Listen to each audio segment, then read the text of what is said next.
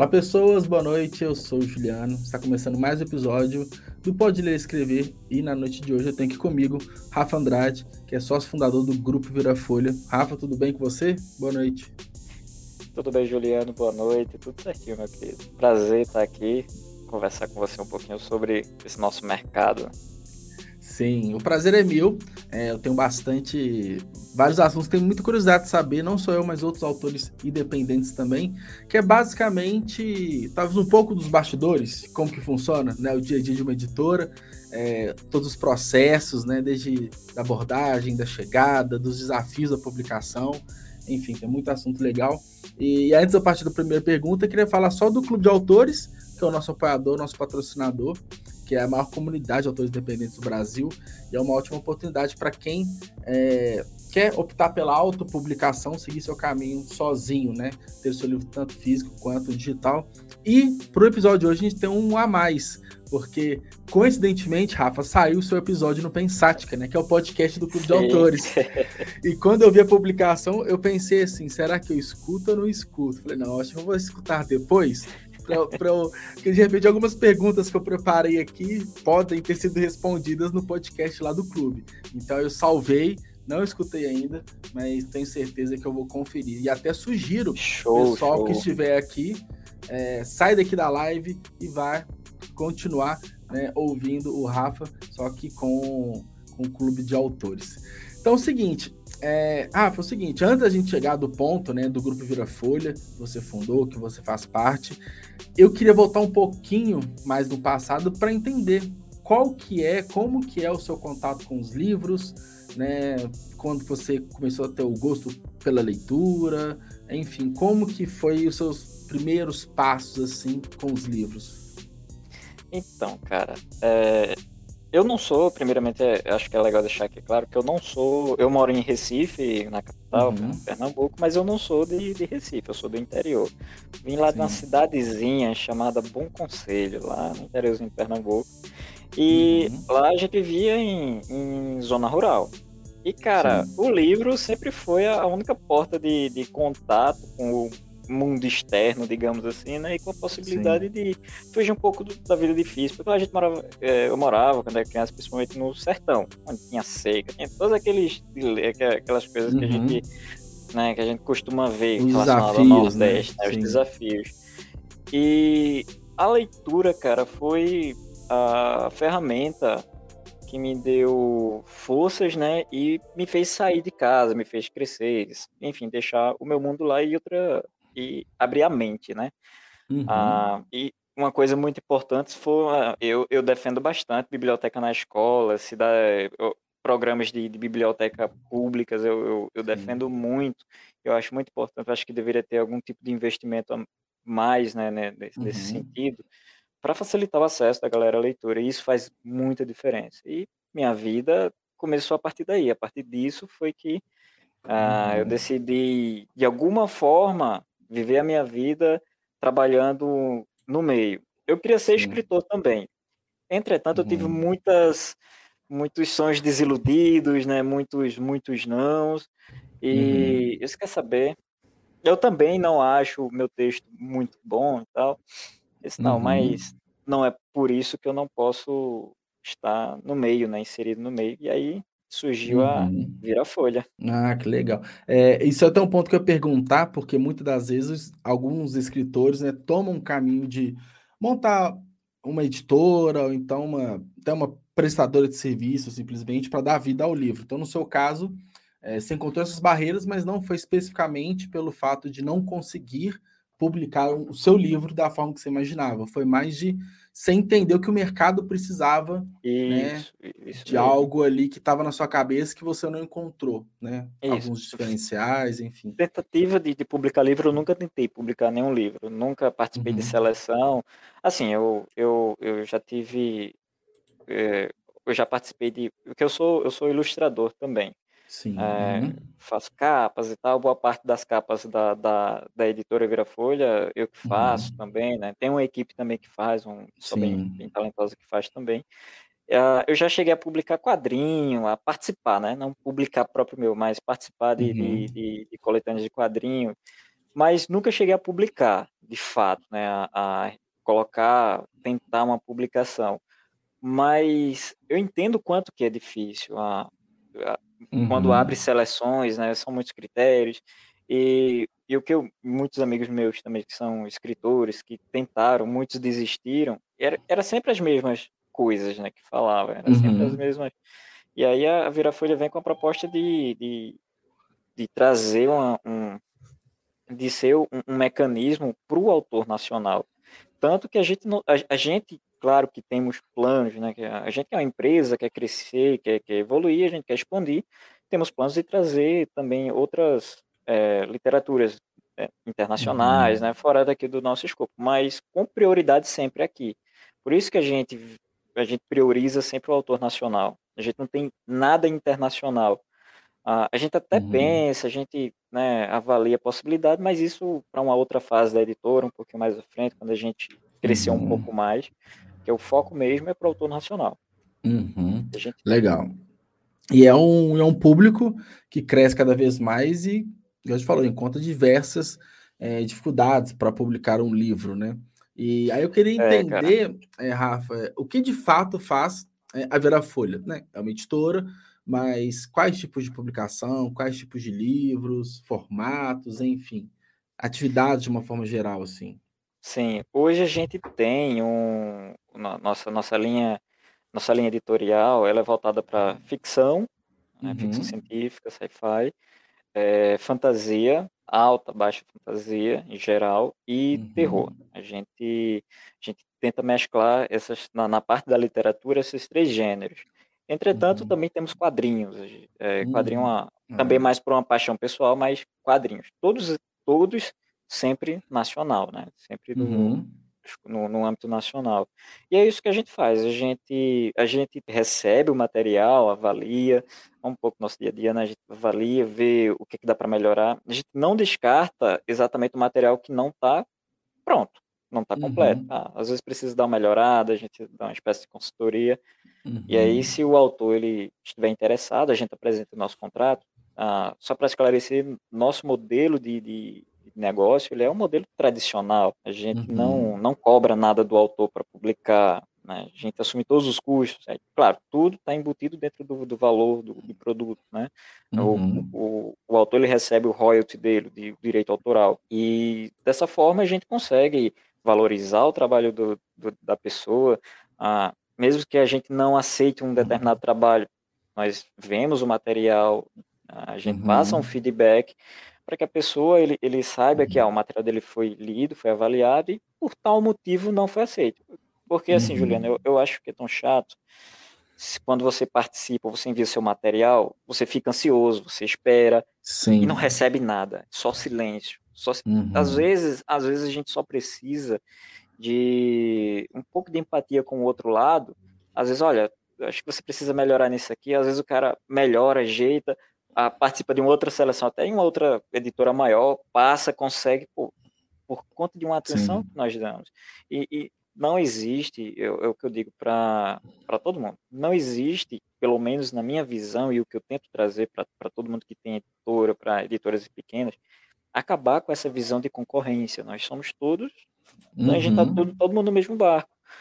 Então, a gente precisa se unir.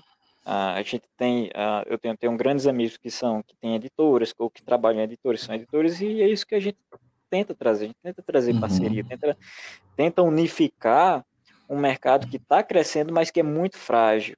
Nosso mercado é Sim. é muito frágil, uh, se a gente for parar para pensar na literatura nacional. E, uhum. e, com tantas crises, né, com, com tantas coisas que vão acontecendo aí, a gente uhum. tem que se uhum. unir. E aí, parte do nosso trabalho é isso, é entender o, o, a demanda, né, entender o nosso autor, ser transparente, ser extremamente importante. É, ah, não tá bom, não tá bom. Se tá bom, se tá bom.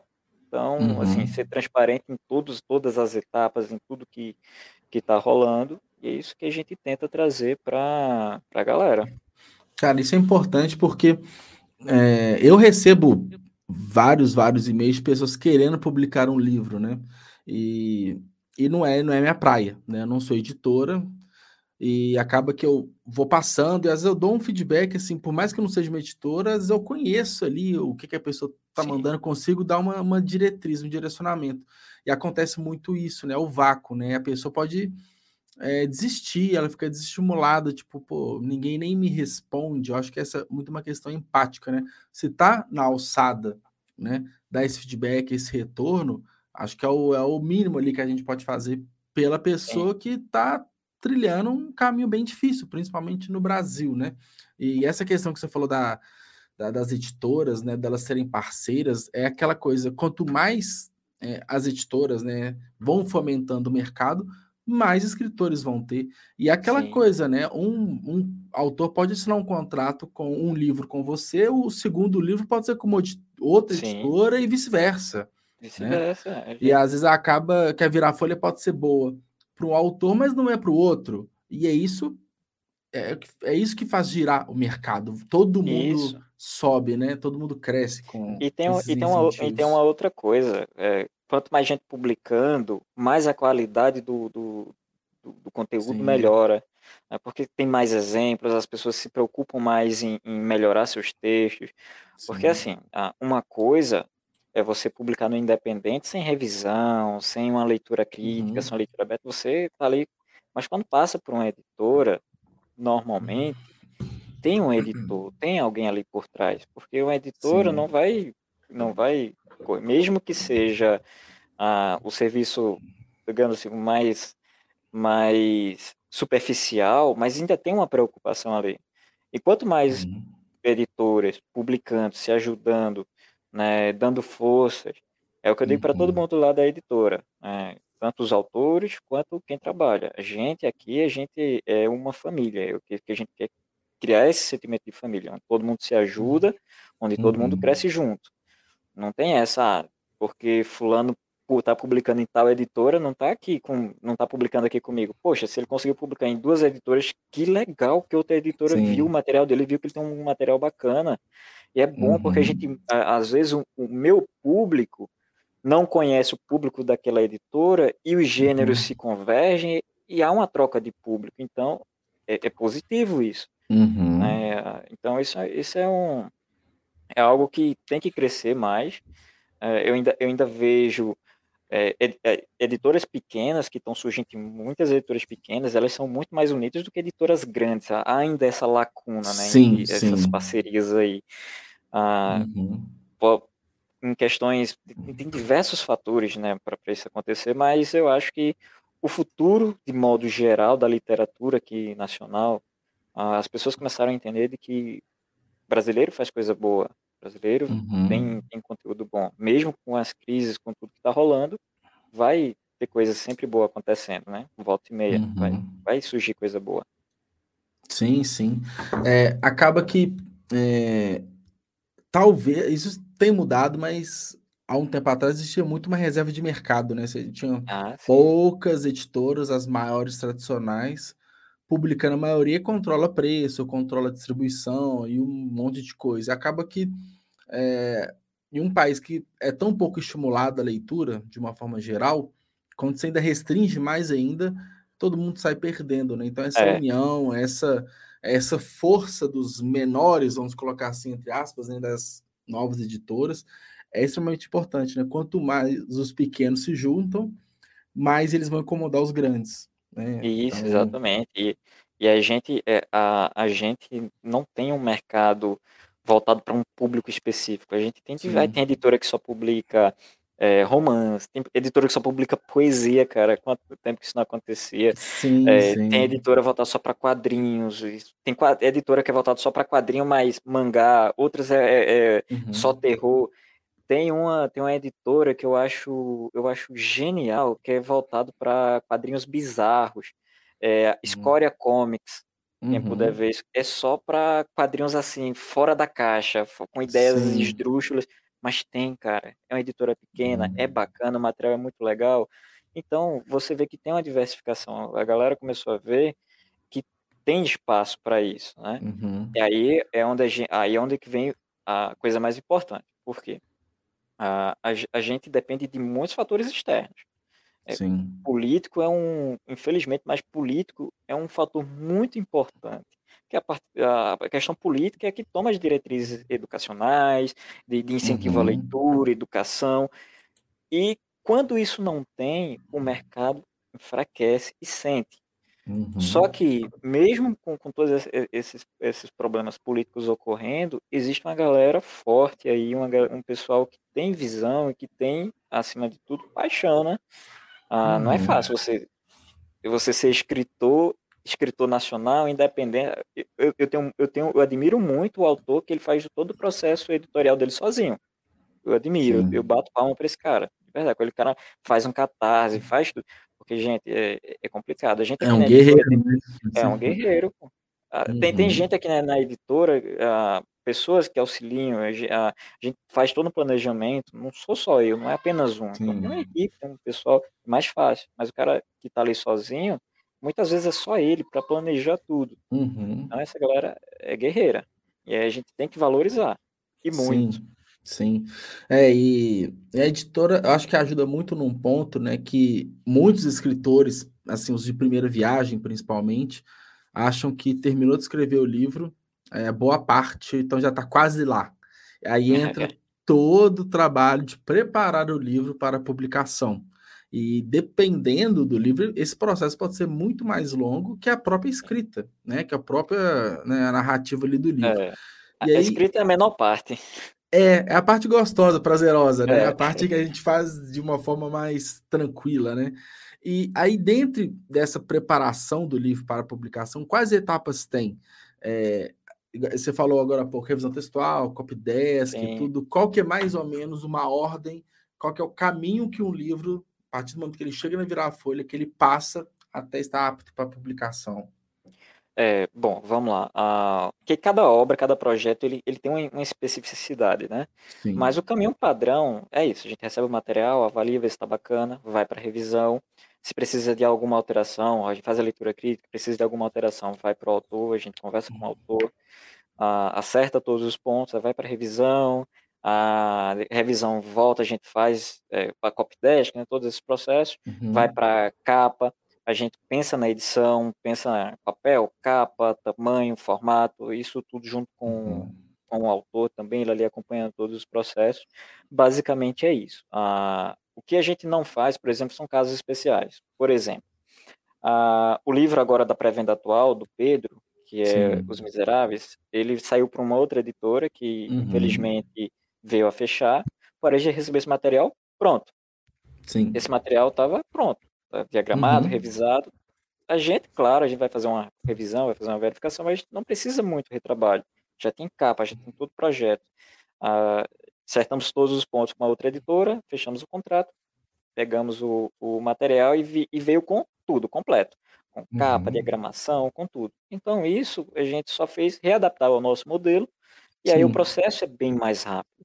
A outra uhum. questão também é o, é o, do livro do Marcelo, Música Roubada, que ia sair para uma outra editora que infelizmente uhum. também fechou as portas. E aí ele já veio com uma revisão, já tem uma revisão, então a gente já não vai fazer uma revisão, ah, uma revisão ortográfica, porque já foi uhum. feito. A uhum. gente vai fazer uma revisão de, de, de praxe, né, que a gente faz para revisar se está tudo ok, vai pensar no novo uhum. layout, né, numa nova uhum. formatação para o livro. É, é isso, aí isso é mais fácil. Mas quando é um livro do zero, a gente tem que pensar em tudo, né? E quando é um uhum. livro em, em, um processo de melhoria que demora um pouquinho mais, tem que fazer os ajustes, né? Uhum. É, é, diferente de um processo de um livro estrangeiro. Porque o livro estrangeiro já passou por editoração, já passou por uhum. leitura crítica, né? ele, ele vem para cá o material pronto. É traduzir, uh, revisar e fazer a diagramação na né? Copydesk, enfim mais simples, mas um, um livro que está ali, nunca saiu, precisa é, fazer uma revisão crítica, é um processo um pouquinho mais demorado, um pouquinho mais é, uhum. extensivo, né, digamos, digamos assim. Mas, de modo geral, é simples o processo. Sim. Não chega a ser algo muito complicado. E sempre, né, trocando uma ideia com o autor, né? Ah, sim. Tem, que, é, que é uma mão dupla ali, né? Então, sempre comunicando etapa por etapa, como tem sim, ocorrido. Sim, é importante. Uhum. É, inclusive, eu não sei se, se outras editoras fazem isso, inclusive quando a gente vai fazer uma, por exemplo, vou, vou usar o exemplo aqui do Marcelo, porque o Marcelo é o autor não vou dizer que é o autor mais antigo, mas é o autor, foi a primeira grande publicação da editora. A gente lançou dois livros juntos. Uhum. E aí o uhum. Marcelo estava junto de tudo: negociação de, de capa, negociação uhum. de, de, ah, de mapa, negociação de mapa de madeira, de material extra. Acompanhou uhum. tudo. A gente não esconde Sim. nada. Por quê? Ah, ah, teve uma vez o cara falou: Ah, mas porque para mostrar que você está pagando? Não para mostrar que ele vai ter um livro com a melhor qualidade e a gente tá vendo que a gente tem seriedade de trabalhar com a obra dele. Uhum. Não é para mostrar que a gente está pagando, porque o livro vai se pagar e todos esses custos vai, o livro vai Sim. se pagar. Está tudo dentro dos custos de venda. E o autor ele sente segurança com isso, ele, ele se sente bem com isso, porque ele, ele vai ver que ah, estão fazendo, está acontecendo, não fica cego. Inclusive, uhum. a gente criou um painel é, onde o autor vai ver os autores que já foram publicados, vai ver quantos livros vendeu é, uhum. em tempo quase real. Tem um delay de, de, até 48 horas, né? O que vende, onde uhum. vende, quanto que vendeu, quanto que ele vai ter de royalty, quanto que pagou. Uh, uhum. Essa semana a gente atribuiu mais um, um, um, itemzinho lá, que agora ele, ele sabe quando que vai ocorrer o pagamento do royalty dele. Tem lá a data, a gente já tem data, tem tudo certo. Legal. Então ele não fica cego, ele, ele uhum. vê, entendeu? Ah, e até é interessante porque ele vê os nossos processos e, e sabe que a, a, a crise, as coisas vão acontecendo, vê que tudo. Ah, se de repente, olha, eu tenho que fazer um. Eu tenho que adiar um tal lançamento. Ah, ele vai ver porque sabe que vai ter. Por que, que vai ter que adiar aquele lançamento? Por que, que tal coisa vai acontecer? Então ele se programa, né, ele não fica cego, ele Uhum. Às vezes cria frustração em certos momentos, quando, por exemplo, crise de papel, a gente adia um lançamento. Ah, obviamente que sim, uhum. o cara ali está ansioso para ver o seu livro ser publicado. Mas a transparência e o contato é, é, são fundamentais nesse ponto, né? A parceria. Sim. Não existe editora sem livros, né? Uhum. Então, é, e, e, evita muita dor de cabeça, né? Durante o ah, processo, sim. né? E, Com certeza. E a gente vai até falar um pouco mais para frente a questão do, do papel, da crise do papel e tudo mais. Ah. Depois que o livro já está pronto impresso, não tem como mexer, né? É. Então, é. se não tem essa transparência, essa troca de comunicação, você aumenta as possibilidades do livro não sair da forma com que foi imaginado, né? Então é um risco ah, é. De, de, de, ter essa relação não tão próxima com o autor, né? Isso. E é uma dúvida que eu tenho, Rafa, é o seguinte: é, você até citou a questão do, dos livros do Marcelo, né? De mapas. A gente até conversou semana passada com o Rafa Souza, que ele faz os Eu mapas exatamente bem artesanais, assim. E é um profissional de fora, vamos colocar assim, né? Um profissional que não está dentro da editora, só um freelancer. Né? A estrutura interna, como funciona? São só pessoas externas, tem um corpo fixo? qual que é um, o, o, sistema, assim, de uma forma geral da editora? Tem um corpo, porque não tem como abraçar todas as áreas, né? Ah, a gente falou de mapas e tudo, não tem como ter todo mundo ali. Mas tem uma equipe interna, assim, que geralmente cuida das etapas de revisão, copydesk e tudo mais? Então, todo, tem a equipe, mas nenhum é contratado CLT vira folha. São todos prestadores de serviço. É, é por projetos, né? Por, por livros, projeto, assim, né? É, isso. Sim. Porque a gente tem que pensar na, na estrutura da empresa, né? A gente tem um, um modelo de uhum. negócio que, para poder funcionar, ele precisa ter essa, essa flexibilidade de serviços, né? Uhum. É mais barato para a gente, né? porque a gente não arca com custos, é, custos de empregatícios, digamos, né? Porque é Sim. é caro você manter um funcionário. Ah, e nosso retorno ele, ele, ele acaba sendo mais enxuto também, e para o profissional, nesse momento, né, nesse, nesse momento que nós estamos, tá, é interessante para ele, porque uhum. ele recebe o valor dele, ele consegue é, pegar outros serviços, outros trabalhos. Ah, uhum. No tamanho que a gente está como empresa, né, na, na, nossa estrutura, é fundamental e é funcional. Obviamente, numa empresa com uma estrutura maior, isso acaba sendo defasado. Isso tem, tem relação com o muito porte, porte da empresa, né, é, faturamento. Então, a empresa que está vendendo muito, está faturando mais, ela vai precisar de ter um, um, um pessoal fixo ali para uhum. gerenciar, tomar conta. Mas a maior parte da nossa, da nossa cadeia produtiva ela é freelancer. Ah, uhum. mas são pessoas que, que por exemplo, vou usar o exemplo do Rafa, o Rafa do, dos mapas, né? Do, dos mapas fantásticos.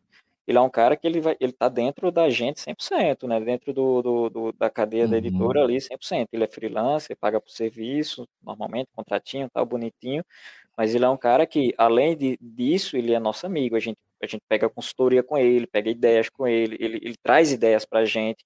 A gente tem um, um processo de, de, de, trabalho de contrato serviço, mas a gente gosta de ver também a, a interação do nosso, do nosso contratado nesse sentido, uhum. a, a, as ideias que ele tem, o que, que ele pode trazer de produtivo. Então, é mais uma da, da, das coisas da editora, é acompanhar isso, as ideias de todo mundo. Ah, uhum. não é porque a editora está pagando um, um, serviço que é, é aquilo ali fixo, é aquilo e pronto. Não, a gente tem, uhum. a gente tem a ideia é isso, é dessa forma, tem que ser assim, mas no meio do processo coisas podem mudar.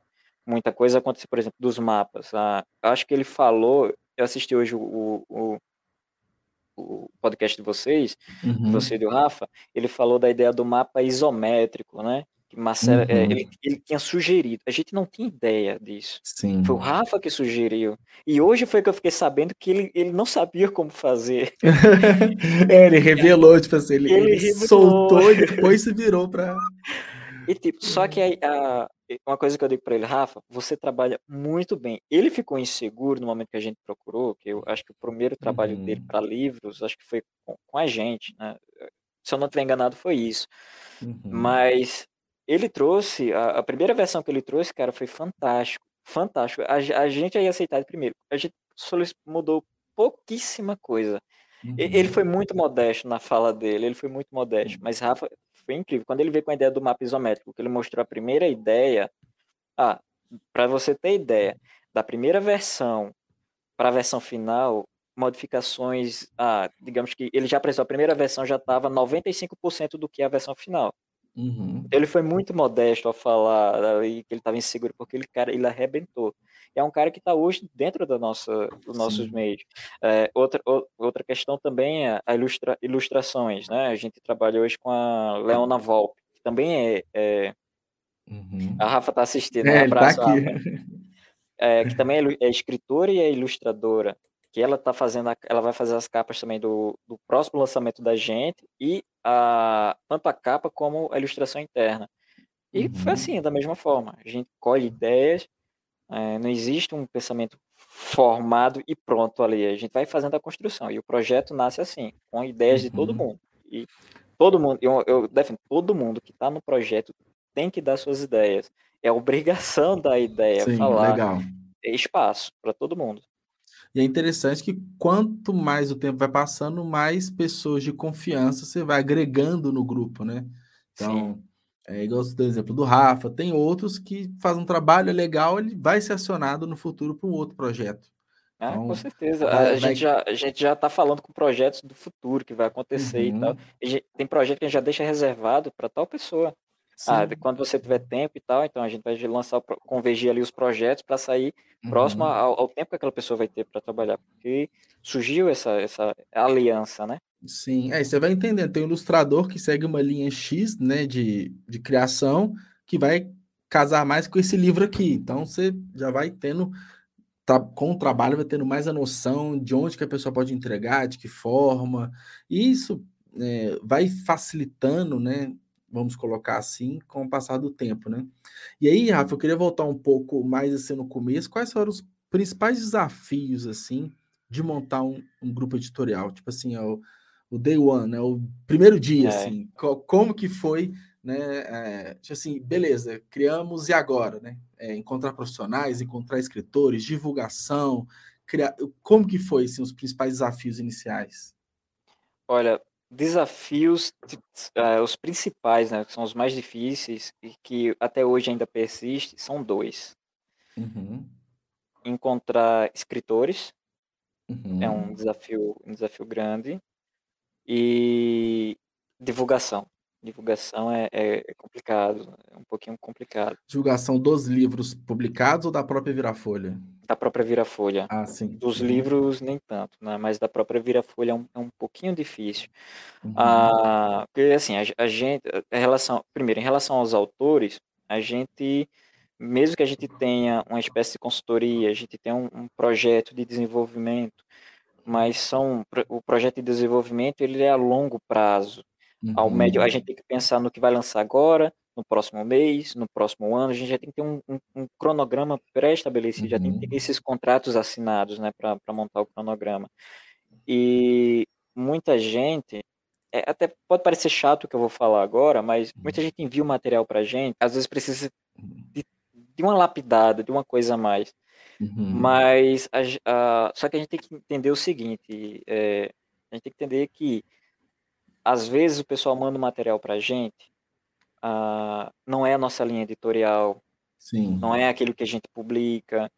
Uh, teve um, um, tempo atrás, teve uma pessoa que mandou um livro de, de, de poesias, bacana, achei legal, mas não é o nosso, não é a nossa linha uhum. editorial. E quando a gente foi explicar isso para a pessoa, a pessoa não recebeu muito bem, achou que era Sim. preconceito da editora de alguma forma, mas é a nossa linha editorial. Isso é um uhum. pouquinho, isso é um pouquinho complicado. Quando a gente acha a nossa linha editorial, às vezes é aquele material, cara, a pessoa acabou de escrever e mandou. Só que uhum. o material tá cru o material ainda precisa de, de retrabalho, precisa a gente passa o feedback, a gente é, levanta todos esses, os pontos que, que consideramos importantes da, daquela obra ali para melhoria e passamos uhum. para a pessoa. Uns aceitam, outros não. E aí a gente, a gente é dividido em duas partes. A gente vai atrás de autores, a gente, a gente procura autores. O exemplo do Marcelo foi a gente que procurou, fez o convite a ele. Uhum. Uh, mas outros não, outros vêm, outros trazem para gente. Um exemplo de, de livro que veio até nós foi Noite Eterna do Pedro, sim. 2152 do Luiz. Do Luiz sim, sim. É, ele veio até a gente. Então, acontece da gente ir atrás, mas também vir. E quanto à divulgação, uhum. Uh, a gente é, é, um, é um, um, ponto difícil de lidar, é, isso, isso em relação a gente, porque a, a gente não é, a gente não, não sabe, pelo menos a minha parte, eu, eu não sou muito de, de aparecer, eu não, eu não, uhum. eu não sou uhum. muito de, de, Eu entendo como funcionam os mecanismos, mas às vezes é um pouquinho complicado, né? Uhum. Há uma uhum. resistência de, até do público, Sim. eu acho.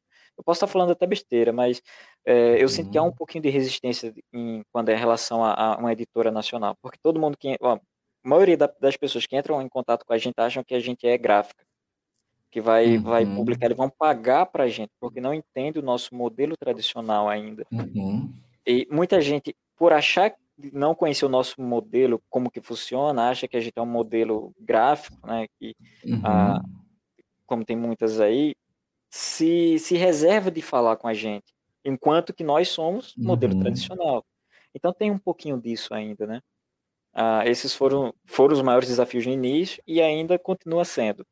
Os outros uhum. não, os outros são mais tranquilos. Mas pessoal, o pessoal foi bem tranquilo de, de encontrar. Uhum. É, as parcerias surgiram de, de forma orgânica também, então é tranquilo. É, acaba que são desafios, acho que sempre vão existir, né? Sempre a busca por novos autores, né? E a divulgação, né? A gente é muito digital, ou quase é. 100% digital, e a gente sabe que isso sempre está mudando, né? Então, é, ah, se hoje a principal plataforma é o Instagram, por exemplo, amanhã vai ser outra, né? É. Então, às vezes o site tem que mudar, tem que se adaptar. Então, são desafios recorrentes, acaba que a gente aprende a lidar um pouco, né? Vai descobrindo melhores caminhos, né? E, e assim, eu espero, né, que, que seja dessa forma. Quanto, com maior for crescendo a virar folha, mais autores vão pro, procurar, né? Acho que talvez já, com certeza, hoje muito mais autores procuram virar folha do ah, que no sim. começo, né? Então, quanto mais autores buscam, você vai fazendo o seu filtro e acaba que é a prospecção, ela não necessariamente tem que ser a principal fonte de captação, né, de, é. de autores. A galera hoje, buscando, aumentando. É, como é, tá essa proporção hoje? Assim? É, hoje, hoje para você, uh, eu vou usar como parâmetro o tempo que demoramos para dar retorno. Antes a gente dava um retorno em uma semana para o cara que enviava o, o livro hum. dele. Uhum. Hoje a gente está em cinco semanas de prazo. A gente pede cinco semanas para o cara lá guardar, para a gente dar um retorno. A gente dá um retorno, porque tem muito material. Tem material bom, tem então material... você fala esse feedback, né? Pegar o é, material, é analisar. Ah, entendi. Isso. O tempo aumentou por conta da, da quantidade de, de, pessoas enviando material. E como a gente uhum. tem a uhum. política de avaliar todos, eu leio absolutamente todos os materiais. Uhum. Tudo. Passa por mim, mando para outras pessoas também, mas às vezes eu saio dividindo, a pessoa acha. Faz um filtro, né? Uhum. Ah, esse que eu acho melhor, bacana, mas todos eu, eu leio tudo. Eu vejo absolutamente tudo. E uhum. tem coisas que eu fico indeciso. Aí vai para o meu sócio, né? Meu, o, o Tiago. O Tiago às vezes dá a. Olha, não vamos, vamos. Quando eu fico indeciso, mas a decisão às vezes passa sempre tudo por mim. Mas eu, eu leio tudo, absolutamente tudo. E parte desse, disso aconteceu porque a editora cresceu, ah, uhum. cresceu mais, né? Começou a se espalhar também a ideia do nosso, do nosso formato de negócio, como que nós trabalhamos, e também por um, um fator triste, outras editoras fechando. Então, outras Sim. editoras fechando, a galera começou a ver a gente também. É positivo para a gente, nesse sentido é, mas em relação ao mercado é, é, é triste, né? Porque são é, é que muita, aí. É, isso é muita editora fechando, é porque tem algum problema aí, né? É. Tem algo errado de um, um aspecto geral, assim, do mercado, né? E aí você falou do modelo tradicional assim de contrato, claro que cada contrato tem suas particularidades, mas é basicamente igual você falou, né? O, a, a editora faz o investimento no autor, na obra seleciona, pois isso aqui é legal, eu quero publicar isso, né? A editora escolhe, né? Eu quero publicar isso, isso. então assume todos esses custos, né? De, de revisão, de capa, preparação, e no momento da venda tem a divisão ali de royalties, né? Isso, Parte isso, isso vai para o autor parte vai para a editora, esse modelinho tradicional mesmo, né? É, dessa forma mesmo. A gente, ah, quando a gente aceita uma obra, a gente manda um contrato, até vai, a gente vai estar tá trabalhando para disponibilizar no nosso site o nosso uhum. modelo de contrato, né? Ah, ah sim, legal. Para que fique mais. Ah, a pessoa antes de enviar já saber. Porque assim, nosso contrato, a gente, a gente não trabalha com a exclusividade do autor, a gente trabalha, trabalha com a exclusividade da obra. Por, Sim, hoje a gente tá, é, exclusividade da obra por determinado tempo. Padrão que nós temos são cinco anos. Nosso contrato, a gente, a gente tem um modelo padrão de contrato. Entretanto, a gente é sempre flexível e conversa com o autor e uhum. ajusta alguns pontos ou outros do contrato. Então, hoje, nosso contrato, o que, é que ele, o que é que ele reserva ao autor e reserva à editora, né? Os pontos principais. A tempo de duração do contrato, são cinco anos de duração. A gente pede exclusividade do contrato, do, do da obra. Daquela obra. Pra, é, uhum. é, por aquele tempo ali determinado. Ah, então, dentro daquele tempo determinado, só a editora pode publicar aquele livro.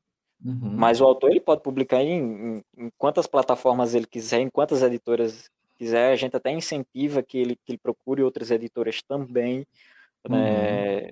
Ah, eu vou ficar extremamente feliz se um autor meu, poxa, eu consegui publicar numa, ah, sei lá, numa Jambô, numa uhum. Intrínseca, numa editora grande. Pô, vou ficar felizão demais, eu vou torcer demais para esse cara. E é bom para mim. É, a gente já acha que não, mas é bom para mim também. E, e tempo de duração, percentual de royalty. Uh, a gente hoje tem, tem um percentual de 10%, preço de capa para o autor, né, ele recebe esses 10%. A gente está trabalhando para que ocorra o pagamento antecipado.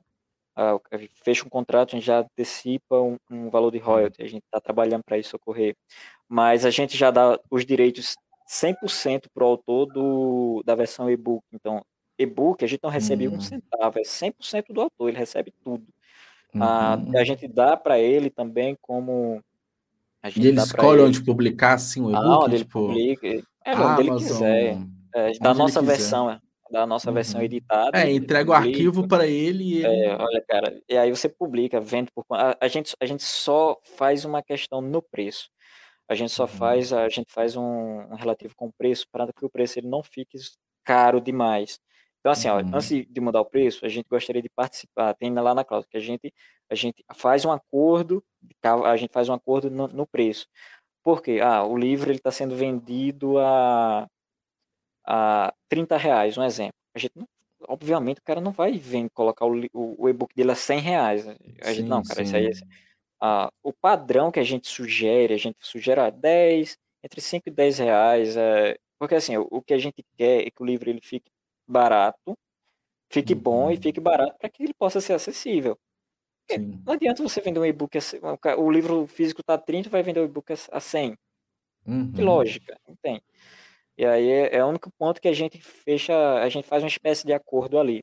Tá, tem, tem no contrato também. Esses são pontos principais, né? A, gente também a gente também elenca uhum. direitos de audiobook, se houver se houver venda de audiobook. A gente agora está começando uhum. a gravar audiobooks, a gente vai disponibilizar também. Ah, uhum. O livro que está tá sendo agora do Marcelo, é Máscara para os Mortos, está sendo gravado, está sendo narrado. Ah, uhum. O livro do Pedro vai ser narrado em seguida, que é Os Miseráveis, vai ser narrado também. Outros livros nossos vão ser narrados, a gente vai, a gente está criando o audiobook. Ah, então, ele, eles também têm um percentual de, nesse em relação a isso, né? Ah, uhum. São essas questões principais que tem no nosso contrato. O nosso contrato uhum. ele tem hoje 12 páginas de, de uhum. é um contrato um pouquinho completo, mas é um, é, é um contrato justo. Justo porque dá segurança ao, ao autor uhum. que o livro dele vai ser bem tratado, ele vai receber uh, aquilo conforme está ali no contrato direitinho e dá segurança uhum. para a gente também, né? Então, Sim. é tudo, tudo, tudo bem certinho quanto a isso. É, isso é legal, bem importante é. que aí entra naquele começo da transparência, né? Não só é. durante as atividades, mas até antes, né? Que é firmar o contrato. Isso é, é um ponto bem importante porque é, muitas das vezes é aquele sonho realizado da pessoa, né? Então, é, isso quebrar essa expectativa porque um contrato não ficou muito bem entendido pode ser algo bem bem frustrante ali na frente. E é, e é aquela questão de, de negócios, né? A editora tem que se resguardar também de todos os lados, Com né? Certeza. Tem que fazer algo bom para ela também, né?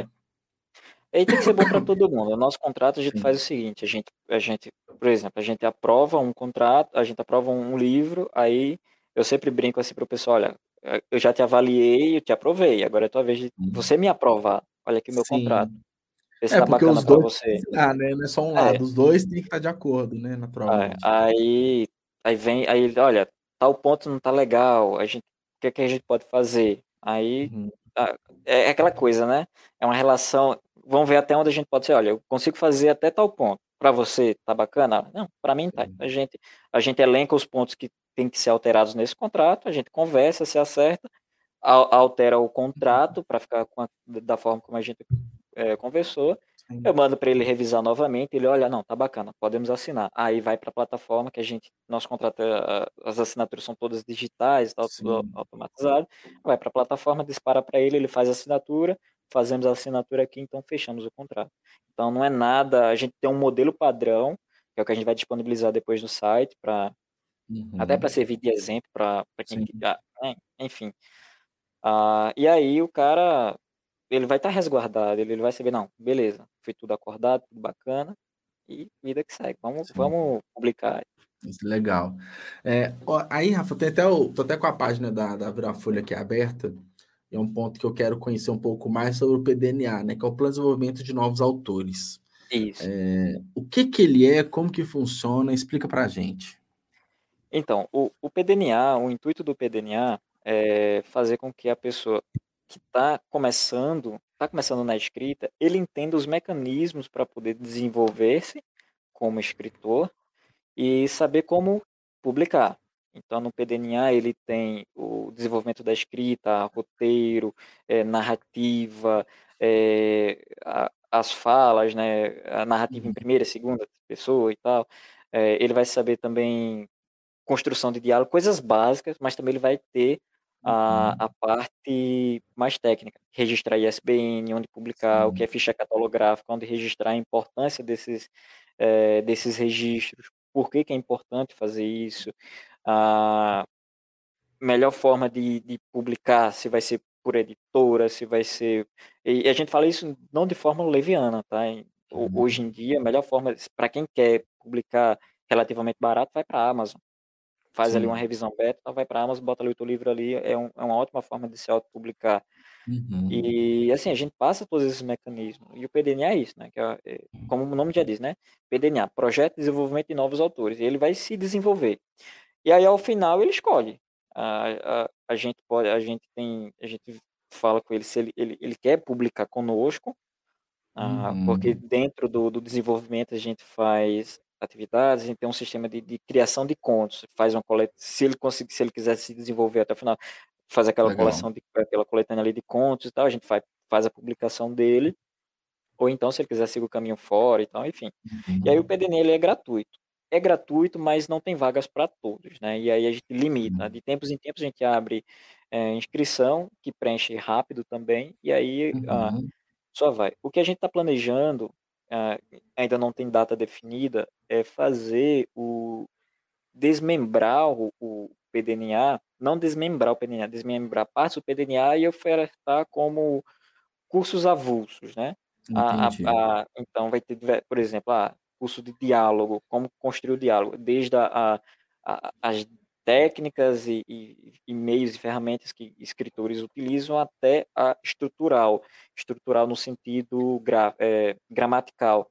Ah ah, depois, por exemplo, na depois do travessão, se for fina se a a palavra tiver um verbo descende, a a próxima palavra vai ser maiúscula, vai ser minúscula, então isso tudo vai ser abordado, isso Uhum. tudo é abordado. Então o cara ele vai ter uma uma uma aula estrutural da gramática, né, a Uhum. parte gramatical do da coisa, como também dicas e formas de e e macetes, né, de de de fazer um diálogo, por exemplo. Então o PDNA é voltado para isso. E a a gente também a gente está trabalhando para montar uma plataforma de cursos online voltado para o autor, seja o autor de quadrinhos, Uhum. quanto o autor de o autor literário mesmo, livro. É algo que vai demorar um pouquinho ainda para sair, mas, ah, os conteúdos já estão Uhum. sendo desenvolvidos, já está havendo esse esse desmembramento e vai ocorrer em breve. Não sei Cara, que quando ainda, legal. mas vai ocorrer. Leg cara, isso isso é interessante, porque, eh, é um ganho novamente dos 2 lados, né, o autor se desenvolve e por mais que a pessoa não publique com você, mas eu acredito que boa parte que vai fazer, eh, o programa vai publicar com você, então você ganha É. e vem um autor muito mais bem preparado e naturalmente obras muito mais bem preparadas para publicar. Então, Isso. é aquela coisa, você faz um trabalho ali a médio e longo prazo, né, para você ter, eh, alguém publicado no futuro, né. Isso, bem ah ah ah, porque assim, o que surgiu primeiro foi o PDNA antes mesmo do que a editora. Primeiro surgiu a Uhum, ideia do sim. PDNA, foi feita a construção do PDNA e depois em volta da do PDNA surgiu a editora. O que a gente Uhum. pensa é o seguinte, eh eh, Juliano, a gente pensa no no sentido de que, ah, se a gente tem a dificuldade de encontrar autores, a gente precisa formar a nossa base de autores também. Sim. Ah, e essa base de autores ela é importante. Eh, se a gente tem pretensões a gente a gente não é uma editora que pretende: "Ah, publicar agora, ano que vem fechar". Não, a gente quer ficar por Sim. muitos anos, quer crescer, evoluir, então Sim. é importante a gente começar a trabalhar essa base, a a começar a trabalhar o autor, até mesmo no sentido de de mudar o pensamento dele, ou ele ele Uhum. transformar um autor iniciante que está ali na no na emoção do seu primeiro livro, "publiquei minha história, é é muito boa, é bacana e tal, é tudo, é top", e às vezes não é isso, ele ele é uma autopercepção, mas o sentido não é dizer para ele que a história dele está ruim, a história dele é bacana, tem pontos positivos e nós podemos melhorá-la mais Hum. ainda. Então Uhum. com isso ele ele vai ter mais chance ele vai ter mais chance de de de publicar, seja pela gente ou seja por fora, né. Uhum. Essa é a ideia. Cara, interessante, eh, e eu acho que é um surge também como um diferencial em relação a outras Sim. editoras, né, porque não é algo tão comum, a gente vê algumas iniciativas, né, de de pessoas, empresas, que é concursos, né, com materiais para escritores, mas não necessariamente atrelado diretamente a uma editora, É. né. Eu vejo muito algumas editoras, eh, lançando cursos, materiais para a formação de editores, né, para pessoas que querem trabalhar no meio editorial, mas não trabalha o autor, É. né. Eh, acho que parece tão óbvio, né, mas ao mesmo tempo é pouco explorado. Então eu vejo, assim, como um diferencial bem interessante, assim, da Virafolha. E aí a gente vai chegar num ponto, ô Rafa, que acho que é legal a gente falar um pouquinho também sobre, eh, a crise do papel, né. A gente passou nos últimos meses aí uma uma um turbilhão, assim, de informações sobre o aumento do preço, eh, aí vieram várias boatos, né, de como faria, o livro ficaria mais caro, não ficou, quando que isso vai refletir para o autor, para o leitor, para a editora, enfim, como que a gente está isso hoje e o que, que a, a editora tem feito é, para driblar né, todos esses problemas. É, isso é um, isso é um problema sério está acontecendo e às vezes a, muita gente não entende como que chegou nesse ponto e uhum. quais são uhum. os principais fatores, tá? Uh, eu não vou me aprofundar muito em, em, em, questões técnicas, não. Vou falar mais sobre a percepção da editora, sobre aquilo que a gente está sentindo. Né? Hoje, muita coisa influencia no preço do papel. A guerra, a guerra lá da Ucrânia influencia, petróleo influencia. Ah, mas uhum. o cara pode perguntar por que, que o petróleo influencia no preço do papel? Ah, uhum. Transporte, combustível. Sim. É, hoje em dia, hoje, não se importa mais o papel da China. Antes uhum. era, era barato, o, o, custo, o custo, o petróleo subiu, o valor do petróleo subiu, não foi só no Brasil, né, a crise lá uhum. entre Rússia e Ucrânia é, atrapalhou muito isso também e subiu no mundo todo. Então, é muito caro trazer papel da China para cá. Com isso, diminuiu o, o, a quantidade aqui né, em estoque. Entretanto, é, tem gente que acha que é só a Suzano que a Suzano detém a maior parte de produção de papel, mas existem outras produtoras que, como o nosso dólar, como o nosso, como o nosso real está desvalorizado em relação ao dólar, é muito é, é mais vantajoso para essas produtoras vender o papel para fora, como foi com muitos, muitos outros materiais, soja, milho, enfim, né? Esses uhum. materiais que fez os preços das coisas subirem. Com isso, houve escassez, há escassez, né? Ah, um papel que está para sair de linha é o coucher. Não sei se você hum, sabia disso. Coucher tá não sabia. Não, só quem está então vai... produzindo hoje. Então vai é. parar de produzir, vai sair de mercado, não vai ter mais essa opção. Na Europa, várias produtoras já pararam. Aqui no Brasil, aqui na, na, América do Sul, na América do Sul, só quem produz é a Suzano, ainda mantém, está extremamente caro. Na América do Sul é a Suzano, tá? E uhum. na Europa a produção parou quase que completo de, de papel coucher, por quê? houve aumento da, do preço e houve pouca procura. Uhum. Com a uhum. pouca procura, não tem, não vou produzir se não vai vender, se não vai vender, então aí ficou assim, né? Uhum. Aí, influenciou muito. E hoje está tendo um outro problema, que inclusive hoje, aconteceu isso hoje, no dia de hoje. Ah, eu fui fazer um orçamento né, para um livro futuro e aí o, o cara lá, o vendedor, falou: Olha, Rafa, hum. a gente pode fazer o orçamento baseado no valor atual, ou então fazer uma projeção, mas não pode dar certo para você, porque a gente não tem previsão do valor que vai ficar. Porque ah, no início do ano ia haver um aumento de 35% na linha de papéis da Suzano. Esses 35%, o, o sindicato dos editores, né, viu, ele correu para cima para saber o que foi que aconteceu Sim. e entrou em acordo, foi dividido em três parcelas. A primeira veio em março, a segunda em abril, maio ficou acordado que não ia ter aumento e a última parcela ia, ia vir agora em junho. Só que a gente tem uma projeção do, desse aumento de papel. E foram em várias linhas, tá? Puxei, papel pólen, enfim, várias uhum. linhas, offset também. E, e aí a gente tem uma projeção de preço baseado no preço atual, levando em consideração o aumento. Se ocorresse um, um claro, com a margem de erro de, de, de orçamentar, né? Se uhum. ocorresse um pouco, o preço ficasse um pouquinho mais caro para o cliente de repente, ah, mas estaria ali próximo do que a gente tinha levantado. Ou se ficasse um pouquinho mais barato, né? se apertasse um pouquinho mais a conta para a gente, mas ia ficar mais ou menos ali. Mas só que o que, é que acontece? Como a, a, procura por determinados tipos de papéis está grande, está tendo essa escassez, como a Suzano detém, é quase que um monopólio, né? Porque uhum. a, ela é grande produtora, ela está restringindo parte da compra de gráficas. Gráfica grande que consegue pagar à vista está tendo prioridade. Então, gráficas menores uhum. tem que esperar. E quem não consegue pagar à vista vai ficando para trás, porque a prioridade é para quem tem grande demanda, que são, essas, são as gravas grandes, e conseguem pagar.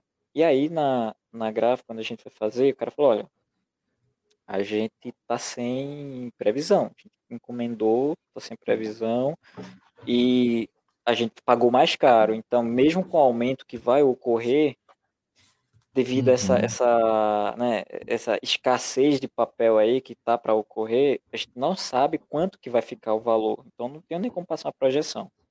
E aí impacta a gente porque a gente tem que, a gente tem que postergar lançamentos. O lançamento que ia sair em junho, Sim. a gente vai ter que É, você não sabe qual que vai ser o custo, né? Como que você faz um lançamento É, sem saber quanto que vai tem. custar. E até se vai ficar viável ou não, né? Dependendo do Pois projeto. é, e aí a gente, a, a gente viu até em outras, eh, em outras gráficas, a situação tá a mesma coisa.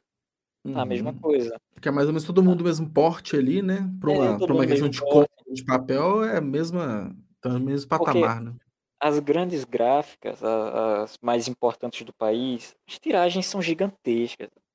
É, Uhum. vou usar o exemplo da Ipsis. Tiragem mínima é mil exemplares.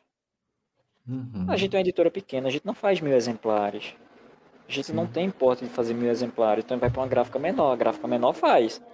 A Uhum. gráfica quando a gente faz, faz 100 exemplares, pedido mínimo, entendeu? Uhum. Então, assim, de mil para 100 faz diferença. É, Faz 10 muita vezes diferença. menos, né? É. Fa- Faz muita diferença. Então, a gente, a gente fica cego. E isso está sendo um problema muito, muito sério. Muito, muito sério. Porque além de aumentar a, o preço do papel, isso vai restringir o, o tipo de material. A gente, ó, Sim. a gente vai, a gente vai, a gente vai, a gente vai ter que pensar em- no seguinte: a gente vai ter que pensar tipo de papel, tipo de obra. Hoje não dá para apostar em todas as obras. Tem que ter uma obra que pelo menos se Uhum. pague, Sim. ah, que pelo menos venda o suficiente para se pagar. E é isso a gente faz pensar, faz pensar bastante. E é por isso que isso é um problema também para o, o autor independente.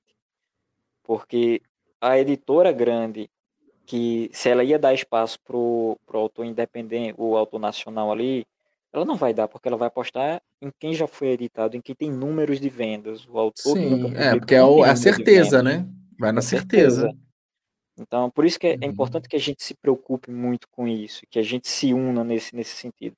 E aí o, o, o preço do papel, que é, é- é- é- esses aumentos, né, tem, tem, tem diversos fatores, até commodities, químicos, é, Uhum. é, material, tinta, cara, tá faltando tinta para gráfica.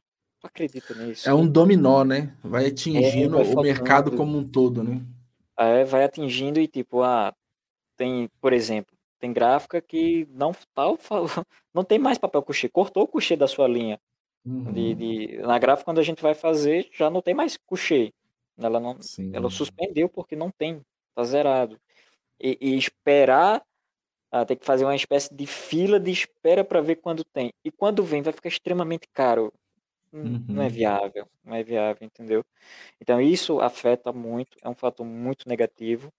A gente Uhum. tenta, a gente tenta trabalhar ah, eh, reduzindo os custos ao máximo para que o livro ele fique mais barato, a gente tenha mais acessos, mais ah, acesso para a galera, mas tenham em mente que essa crise é séria, influencia muita coisa. A petróleo está Uhum. influenciando até no preço de frete. Então, frete vai ficar mais caro. Inclusive, Sim. essa semana eu, eu, eu tenho um contrato com os Correios. Eu recebi uma cartinha deles lá, nada amigável, dizendo que os preços vão Hum. aumentar. O registro módico, que é o envio próprio para papéis, Pra- livros, vai subir a tarifa deles. Vai subir Então, quanto? Você sabe? Hoje é tipo 8 reais mais ou menos, né? o registro módico, o registro módico, ele tem, ele tem uma tarifa fixa atual de É. R$ 3,50. Ah, tá. Com Porém, registro ele sobe o preço, é o né? registro, né? O registro módico. Porém, Sim. o, o que vai, o preço da grama é que é o variante. ah, Quantas gramas tem Uhum. o, o livro, o objeto ali, é o que faz subir. Hoje, digamos, um, um livro de, ah, um livro de 120 páginas, Uhum. ele vai dar ali em torno de 200 gramas, mais ou menos. Sim. Ele, daqui de Pernambuco, de Recife, para enviar para, sei lá, qualquer localidade, vai dar um preço médio de, de 10, 12 reais. Uhum. Entendeu? Então, ele é, tem, tem, tem, tem esse percentual aí também, mas preço fixo é R$ 3,50 atualmente, mas o, o- não é o preço fixo que muda, em si o valor da grama, Que é pior ainda, né? Porque pior é ainda, é exponencialmente, né? variável, É é, variável. ele se torna variável. Aí a gente tem um contrato, diminui o preço para a gente, mas a gente tem que ter um volume de, de entregas, né, de, de X, X valores uhum. e tal, então mesmo com o contrato. Mas mesmo assim, tá ficando caro. Tá ficando caro. Então, livro vai subir, papel vai subir o preço, o uhum. preço de frete vai subir. E digo mais, uh, muita gente que fez catarse ano passado, uhum. começo desse ano, tiveram sérios problemas. É porque... Tem gente tá atrasado até hoje. É porque você levanta o projeto, os custos todos, né, com preço de um ano atrás, né? Então, é. e, a, e dependendo da, da variação, é quase que impossível entregar o projeto, dependendo, fica inviável é. mesmo, né? Dependendo do tamanho, né, do, do valor e envolvido. Outra, gráfica fechando, não só editora, gráfica fechando. Ah, meu, sim. meu é, amigo. Então não é nem questão só de valor, né? É questão de não conseguir não, mesmo entregar, não né? Não tem mesmo, como, né? Não conseguir mesmo entregar. Porque Nossa, falta material, senhora. falta tudo, a, uhum. tem, tem, salário de funcionário, tem tudo, são diversos fatores. Sim. Transporte, a, tá absurdo, tá absurdo. E, por, por exemplo, um amigo meu, o Fábio, lá do Estúdio Armon, que ele é editor do Estúdio Armon, que é voltado para quadrinhos independentes também, mangás e tudo mais, né? Sim. Ele fez um catarse, é, ele fez o catarse, fez o orçamento, ele, o catarse dele foi curtinho, 30 dias, fez Sim. o orçamento ali, tudo, tudo certinho, finalizou o catarse, a gráfica fechou. Nossa senhora. Fechou as portas. E aí, ele, ach... ele conseguiu, sorte ele conseguiu achar uma outra gráfica com um preço semelhante, mas mais caro, mas conseguiu uhum. um preço semelhante. Então ele falou para mim, Rafa, olha, tá complicado, cara. A gente conseguiu, a, uhum. a, margem de lucro já é pequena, a gente sacrificou. Tem que sacrificar Sim. a margem de lucro, né? É. Em prol da, da entrega, porque o cara, o, o, cliente, o leitor, ele não quer saber. E não, tá é, certo. Pagou, é, tá, cara. E, as, e muitas das vezes dá mais um financiamento coletivo é um valor alto, né? É um, não é, porque às vezes vem né, alguns adicionais e tudo mais, então você paga muito antes, você aposta em algo, mas você realmente espera ter o retorno, né? Você espera é. que tudo funcione no prazo, né? É, aí, aí, você acha que é o momento de investir mais ainda no, nos e-books, nos livros digitais, porque a gente não tem nenhum desses custos, logística, produção, enfim. Sim, eu, eu acho muito importante é, que haja sim investimento em audiobooks e e-books. Uh, audiobook a gente está entrando agora na, na, na parte de audiobook, a gente vai começar todos todos os nossos livros vão ser transformados, vão ser narrados, todos eles. Não dá para fazer uhum. todos de uma vez, mas todos vão ser narrados. A gente vai fazendo por ordem de publicação. Menos quadrinhos, quadrinhos é, não tem como a gente narrar o quadrinho. Sim. Uhum. Talvez no futuro a gente pense em alguma forma de, de levar o quadrinho para o áudio, mas pelo menos as literaturas, todas elas vão ser narradas. E é uhum. é importante, o e-book também.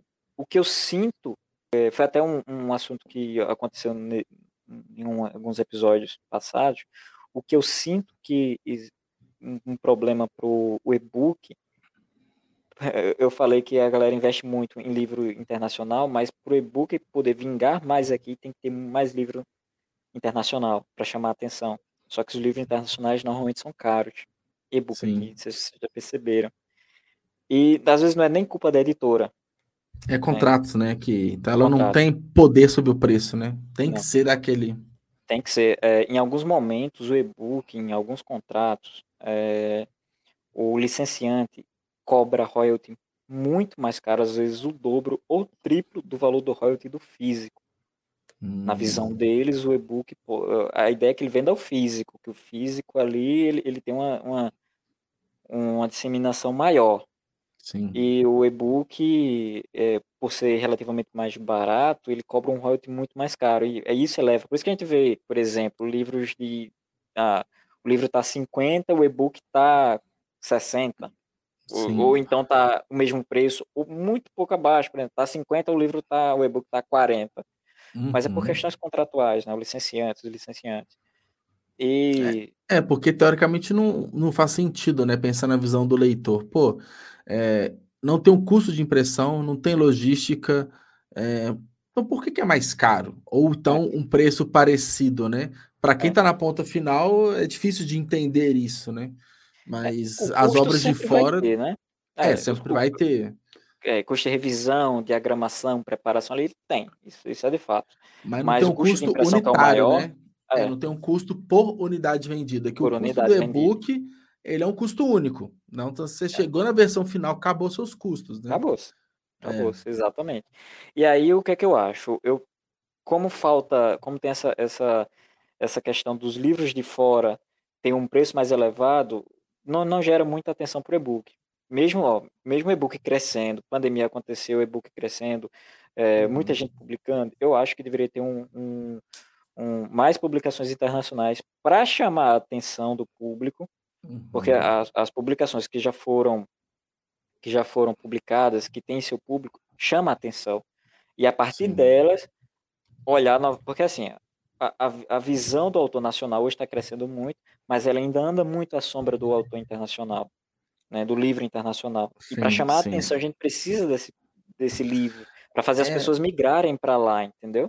Vamos, vamos dar exemplo, né? Então, a gente tem o Hobbit, né, da HarperCollins, vendendo para caramba o Senhor dos Anéis, e isso é um fator que chama atenção para as pessoas terem interesse em ler é, alta fantasia e chegar sim. no livro do Marcelo, por exemplo. Sim, é, sim. é mais ou Isso menos essa essa linha, né?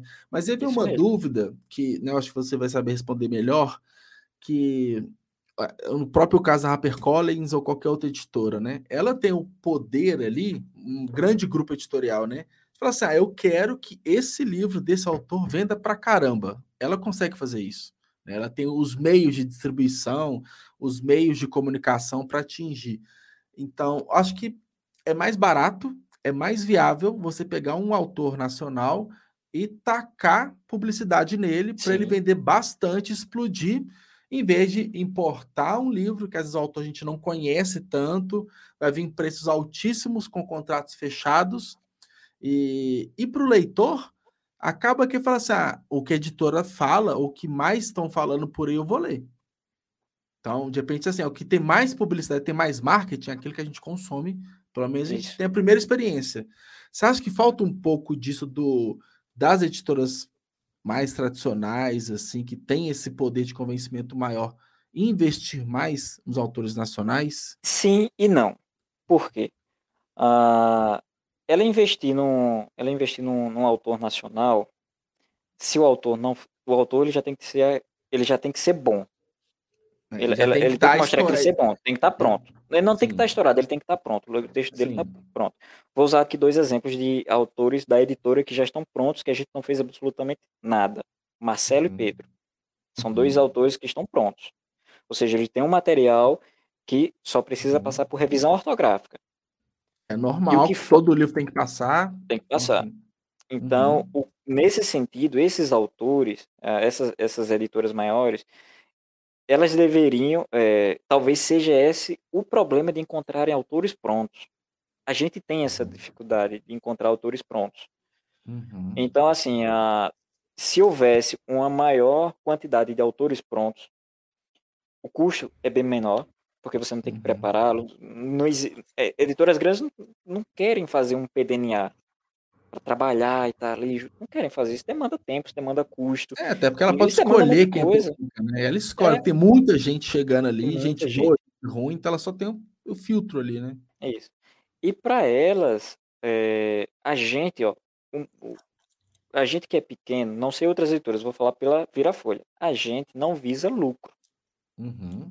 A gente não visa grana. Porque se eu for visar lucro, dinheiro, vou me sustentar disso aqui, Cara, é complicado. De livro nacional, mais ainda. É triste falar isso, mas é complicado, é difícil. Você tem que e publicar aí, milhares, né? Muita tem que publicar gente, né? milhares, né? tem que ter best-sellers aí. Sim. E para ela é muito mais jogo colocar o dinheiro no que é certo do que colocar no que é duvidoso. Porque às vezes o cara tá pronto, mas quem, quem disse que esse cara vai vender bem? Ah, uhum. mesmo que ela gaste uma, uma grana em cima, mas quem disse que esse cara ele, ele é comercial? Entendeu? Uhum. Tem essa questão também. Esse cara é comercial. Tem, tem um exemplo, só, só um parênteses cortando. Salvo engano, é Viseu, né? Editora Viseu, que ela, Sim. que ela, que ela é, é grande, está crescendo bastante, publica muito autores novos, mas ao mesmo eu não, não, agora eu falei errado, não sei se é a Faro Editorial ou a Viseu. Eu acho que é a Faro. Que, que publica. Que a Viseu é tipográfica.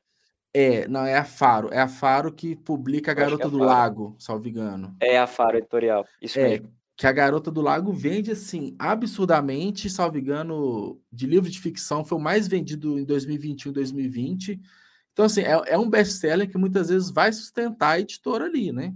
Então, Isso. vai continuar promovendo esse livro super bem vendido até para conseguir dar uma alavancada no, em novos autores, né, no nacional. Então, às vezes algumas estratégias de mercados ali que sei lá, eles podem nem achar isso ideal para eles, mas é o que precisa ser feito é. nesse momento, né? É isso mesmo, é exatamente isso. E aí precisa disso, né? A, às vezes, uhum. por exemplo, a, a, Faro, que encontrou a Garota do Lago, que eu esqueci o nome do uhum. autor, rapaz. Ele também tem outro livro. Pronto, ele fez um outro livro Sim. que não vendeu tão bem. É. Dele saiu também, mas ele tem outro livro. É bom também. Mas uhum. a Garota do uhum. Lago faz muito sucesso e, a, e eles investem bastante. Então, assim, ó, é, talvez, talvez o que falte, né, eu, e isso estou especulando, né? Além de Sim. faltar da, porque uma empresa dessa muito grande, da editora dessa grande, ela tem orçamento para, ah, se ela quiser, sei lá, vamos tirar parte sem comprometer o nosso caixa, né, para outras obras, então, continuava publicando, mas, sei lá, eu fazia um selo específico voltado para o nacional, podia ter um investimento próprio ali, e aí sim, ela ia, uhum. é, isso ia dar mais visibilidade. Mas existe a, a, incerteza e colocar o dinheiro é. no que é, no que não, não pode vender, não, não pensando na hum. qualidade do autor, longe disso, mas em questões de comerciais mesmo. E a gente está falando, a gente acabou de falar de crise do papel, é, atinge a grande também, por mais que Com ela certeza. tenha uma, por mais que ela tenha estrutura, tenha caixa e fôlego, é, o, assim, o investimento dela é muito maior, né? Porque publica milhares e milhares de livros, né? A impressão é absurda, então é, o, o aumento é, é colossal para eles. Então... E o investimento do livro não vem, ah, a gente investe agora, hum. no uhum. mês seguinte está de volta. Não, leva meses, leva anos é... para esse investimento voltar. Então, é, tem, que, tem, tem que ter um tiro certeiro. Essas editoras grandes, elas têm uma equipe que fica ali para ver o, os best-sellers, para ver o que vende, o que não vende. Tem, tem, um estudo, eles fazem estudo de mercado para ver o que está vendendo ou não.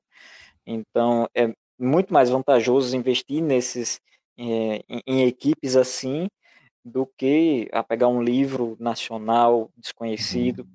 Por mais Sim. que seja bom, investir tem nele. Todo um trabalho lá do começo até ele chegar um livro super vendido. É. Né?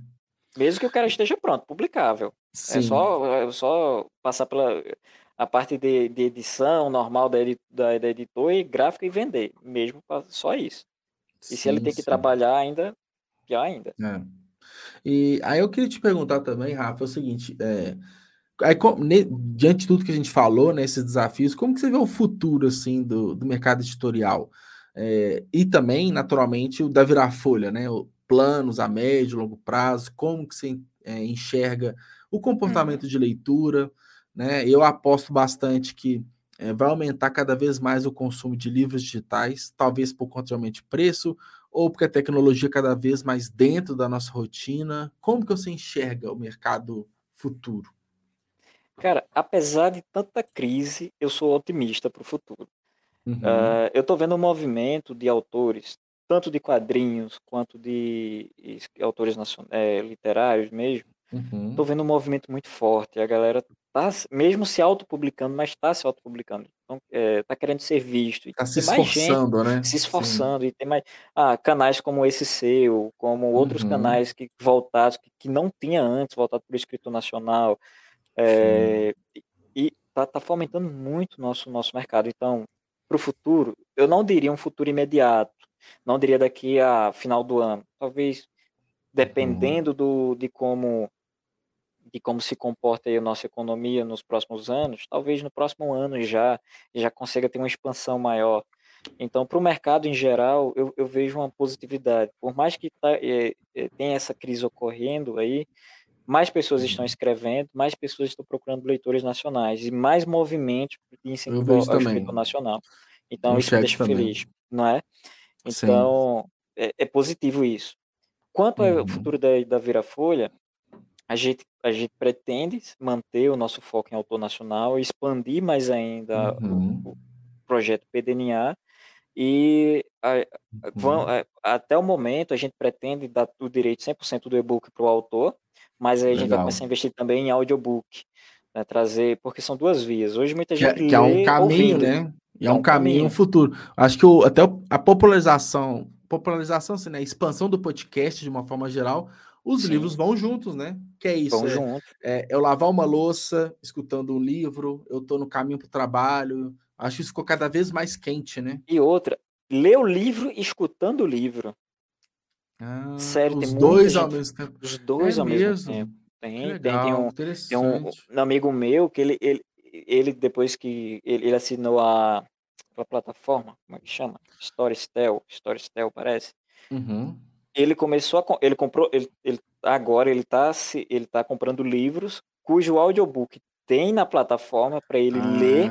Tá. Ele ouvindo. aproveita os dois, né? É porque Cara, na, legal. Ele lê mais rápido, porque o audiobook uhum. ele vai lendo e aí ele consegue acompanhar a leitura dele no ritmo do narrador.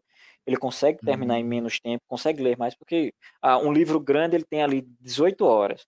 Uhum. Se tu dividir, se tu ele, ele, ele não está fazendo esforço próprio de ler, ele está acompanhando a leitura. Hum. Então, isso hum. aí. É mais assim, fluido, assim, né? Vai mais, mais fluido. Isso, e tem, tem, audio, e tem audiobook que tem trilha sonora. Tem agora, estreou agora na, no Spotify do Batman, que é um. um hum. Eu não hum. sei qual é o nome que deram, mas não sei se é o, o web web novela, alguma coisa assim. Não, Mas te insere tá... dentro, né? Tipo... Isso tem, ó, tem som de, de fundo, tem som de, de, de porrada, tem as entonações da voz. Parece que você tá vendo, cara. É, é uhum. pronto, isso aí mesmo. Quem, quem tem dislexia ajuda a focar, a concentrar. Então tem muita gente fazendo isso. E assim, a gente a gente está investindo nisso porque uhum. vemos um, uma brecha e vai ter no futuro. O digital vai crescer. Uhum. O físico não, mas eu ainda acho que ah, nos próximos cinco anos o digital ainda não passa o físico. O físico vai continuar. Talvez com uhum. um percentual um pouquinho menor, mas ainda superior ao digital. Eu ainda, eu ainda vejo é, isso. É, eu acho que o digital, ele. Acho que ele, na verdade, vai ser muito difícil ultrapassar, se ultrapassar o físico. O que eu acho que a gente vai aumentar em números absolutos, né? Então, Isso, sei lá, a proporção do mercado geral do Kindle para o livro físico deve ser 30, 70, 30 é, digital e 70 físico. Talvez continue parecido por aí, só que muito mais pessoas lendo. Então, Isso. você tem aumento de todas as frentes, né? E uma outra coisa, à medida que o e-book for se popularizando mais ainda, outras uhum. ferramentas de leitura vai surgir. Hoje tem o Kindle, né? Ah, outras sim. coisas vão surgir também. E é uma das coisas que a gente está visando também para o futuro. É, hum. Plataformas, a gente já tem uma ideia. Plataforma própria de leitura, pra... alguma coisa assim? A nossa é um pouquinho mais além, envolve também uhum. audiobook ali junto, né? uhum. né? Sim. E aí são, são coisas para o futuro que a gente planeja, mas isso a gente depende muito de é, estruturação do mercado, estruturação de editora, né? Uhum. A gente quer trazer também, a gente está tá estudando aqui para criar um selo, selo que vira folha. Uhum. Por isso que a gente uhum. mudou. Antes era só editora Vira Folha, a gente mudou agora é grupo Vira Folha. Sim. Uhum. Porque a gente a gente está criando, está estruturando um selo para produtos de fora. Por uhum. mais que a gente queira dar o foco principal para o auto nacional, mas precisamos do livro Sim. de fora. A gente precisa do internacional ainda.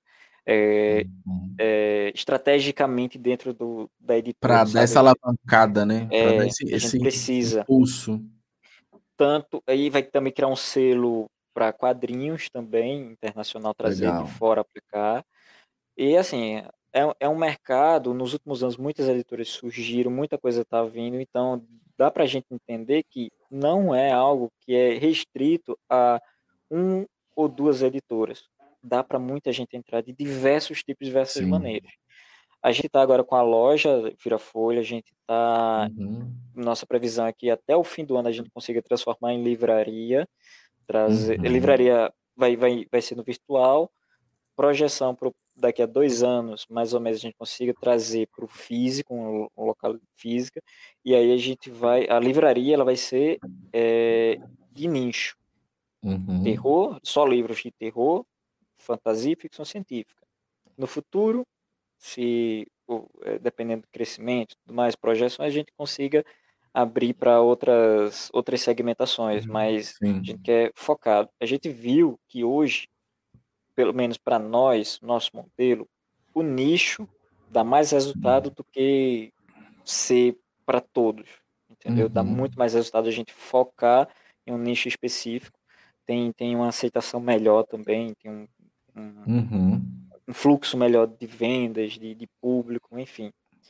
Ah, e a gente pretende também para o futuro, é, além do audiobook e tal, investir em outras mídias também, né? Out- Outras formas, podcast e tudo mais, mas isso é Sim. mais para o futuro, Mais né? pra frente, né? mais para Uhum. frente. Agora mesmo a gente quer fazer o que? A gente quer aumentar o nosso número de publicações Uhum. é, an- seme- anual, né, de publicações ano, trazer mais autores nacionais, fazer novas descobertas. É, agora a gente vai a, a gente vai abrir duas seleções para livros de terror e quadrinhos. Fantasia a gente Uhum. tem, a gente tá bem servido de fantasia. Sim. A gente tá bem servido de fantasia, mas a gente quer também ficção científica e terror também. Então, nos próximos meses aí vai ter seleção aberta, vai ter novidades também. Ah, neste primeiro, nesse momento atual, no momento de agora, o, a gente está em stand-by no sentido de observar essa flutuação do mercado com preços, Sim. papel, né? Então a gente está a gente tá sendo Uhum.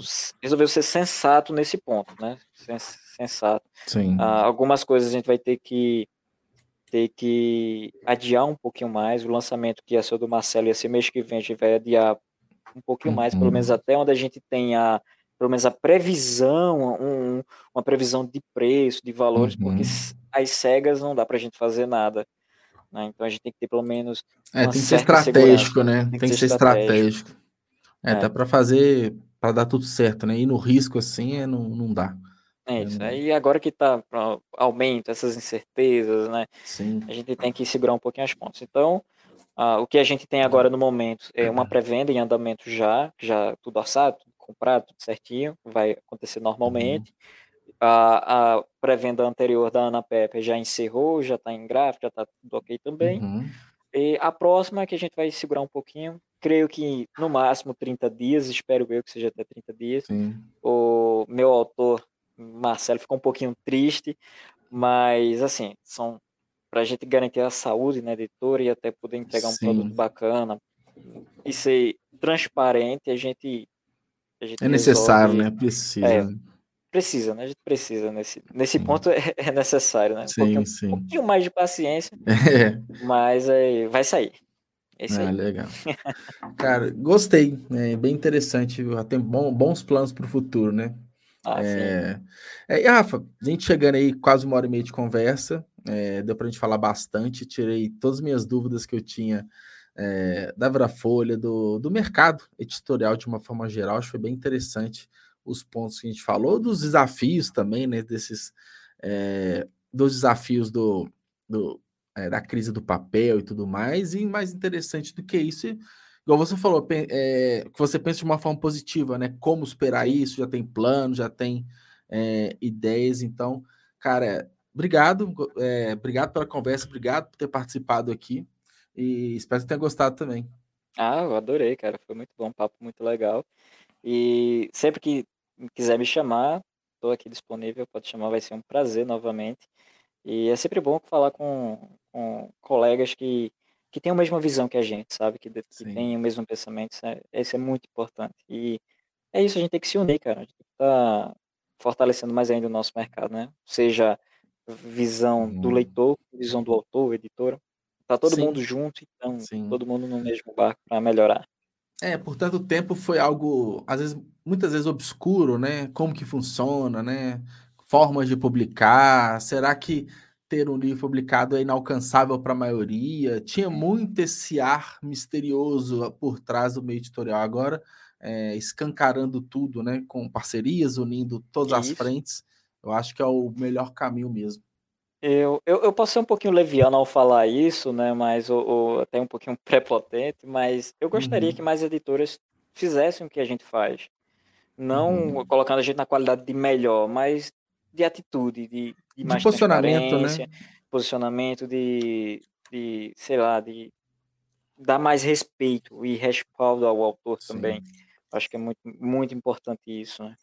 Sim, sim. É, e, e todo mundo ganha, cara, não tem como, né? Com certeza. Todo, todo mundo ganha, é melhor para o mercado. E em momentos de crise, igual essa que a gente acabou de falar do papel, se todo mundo tá unido, todo mundo consegue sair muito melhor também. Então, Com certeza. É nos momentos bons ou momentos ruins, né? Todo mundo tá junto, é importante. Então, Rafa, só os recadinhos finais, né? A live, ela. Eu encerro aqui, o vídeo já vai estar disponível no YouTube, para quem quiser compartilhar, assistir depois. E em breve nas plataformas de áudio, Spotify, Amazon, Deezer, Google Podcast, todas vai estar lá disponível para escutar o nosso papo. E como eu disse no começo, quem ainda tiver disposição ou amanhã depois assistir o episódio, terceiro episódio do Pensática, que é o podcast do Clube de Autores, que o Rafa participou. Então, Sei. é legal que eu, eu acredito que sejam conversas complementares e eu vou fazer isso agora. Eu não vou pegar spoiler nenhum, então vou poder escutar. Eu tava com medo de pegar sim. spoiler da conversa de hoje, então eu esperei. Deixei salvo, não escutei ainda. Então, é obrigado, Rafa. Obrigado, pessoal que tava aqui no chat comentando. E é isso aí. Boa noite. Até mais. Isso aí, obrigado, gente, e até a próxima. Tchau, tchau. É, tchau.